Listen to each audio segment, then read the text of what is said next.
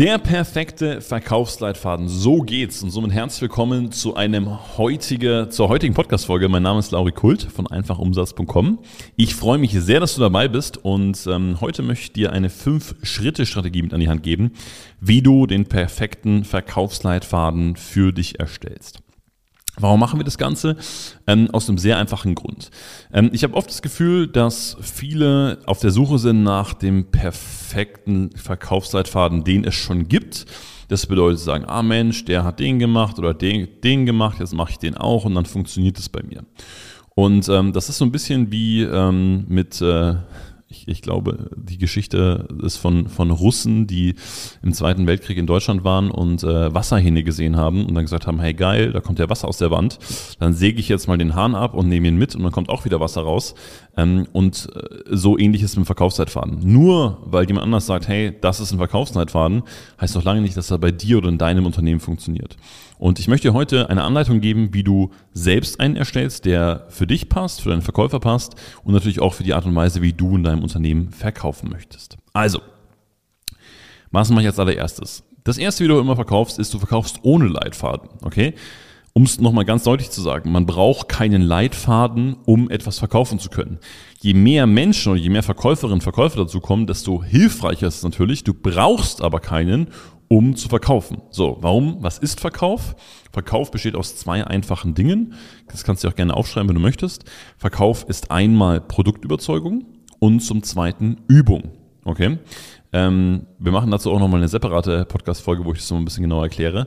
Aber du brauchst keinen Leitfaden, um zu verkaufen. Im Gegenteil, gerade am Anfang, ähm, wenn du jetzt ja die Gedanken darüber machst, wie können denn auch andere für mich verkaufen, ist es eher ähm, sagen wir mal, kontraproduktiv. Warum? Weil dir dann die Leichtigkeit flöten geht. So, deswegen, du verkaufst erstmal ganz normal weiter. Was du im zweiten Schritt logischerweise machen kannst, ist, du fängst an, deine Verkaufsgespräche aufzunehmen, ja, sogenannte Recordings. Ähm, wichtig bei Recordings ist, dass dein Einverständnis immer, äh, dein Einverständnis, dass dein Gegenüber immer sein Einverständnis gibt. Das bedeutet, Du fragst ganz kurz, hey, du, wir nehmen das Ganze jetzt zu Schulungszwecken einmal auf. Ist das in Ordnung für dich?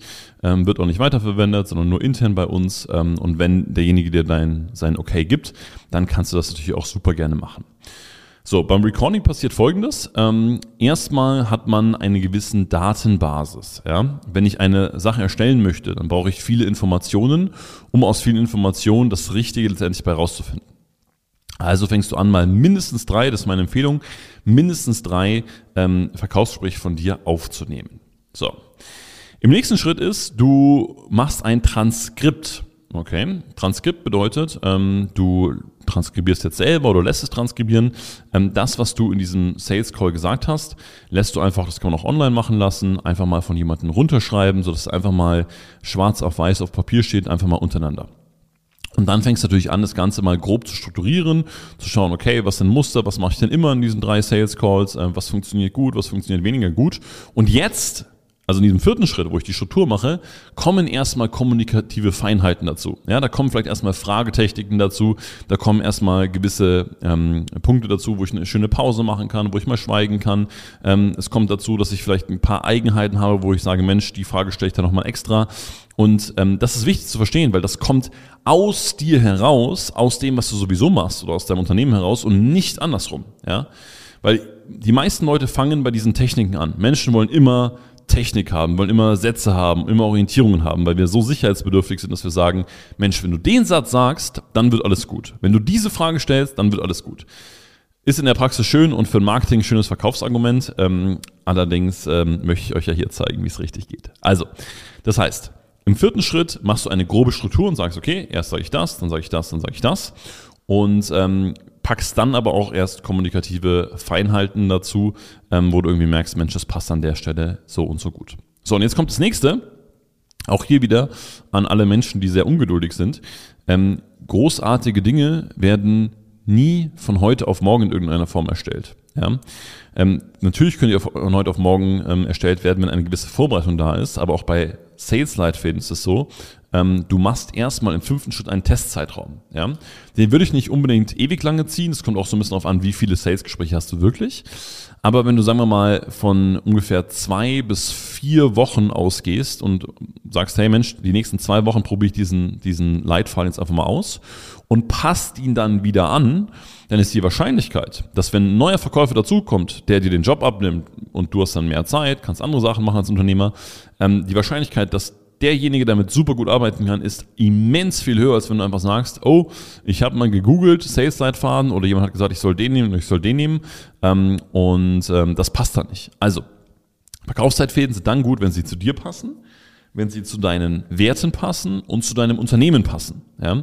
Wenn ich etwas sehr Weiches, Schönes verkaufe, dann kann ich nicht mit einem aggressiven Sales-Leitfaden rangehen und sagen, hey, du hast jetzt äh, zwei Sekunden Zeit, dich zu entscheiden und wenn nicht, dann, äh, äh, keine Ahnung, dann bist du es halt nicht wert. Das ist Quatsch. Ja? Das kann man andere Businesses machen, wenn man das möchte, ist auch wieder so eine Wertesache.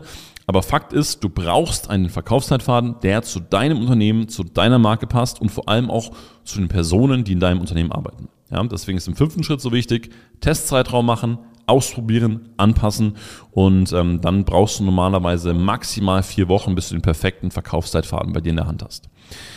Wenn du sagst, boah, klingt jetzt für mich logisch, weißt nur selber nicht, wie ich es umsetzen soll, dann melde dich super gerne bei uns. Ähm, das ist unter anderem ein Teil unserer Dienstleistung, dass wir für unsere Kunden ähm, Verkaufsleitfäden schreiben, die funktionieren, äh, die Umsatz bringen nachweislich und äh, mit denen sich auch das Team ähm, identifizieren kann und vor allem, die auch für dein Team und für dein Unternehmen passen und nicht einfach nur auf 15 sind. Alright, also wenn du möchtest, ähm, alles dazu findest du in den Show Notes und ähm, ich sage vielen Dank, dass du am heutigen Podcast dabei warst und viel Spaß mit dem perfekten Verkaufsleitfaden.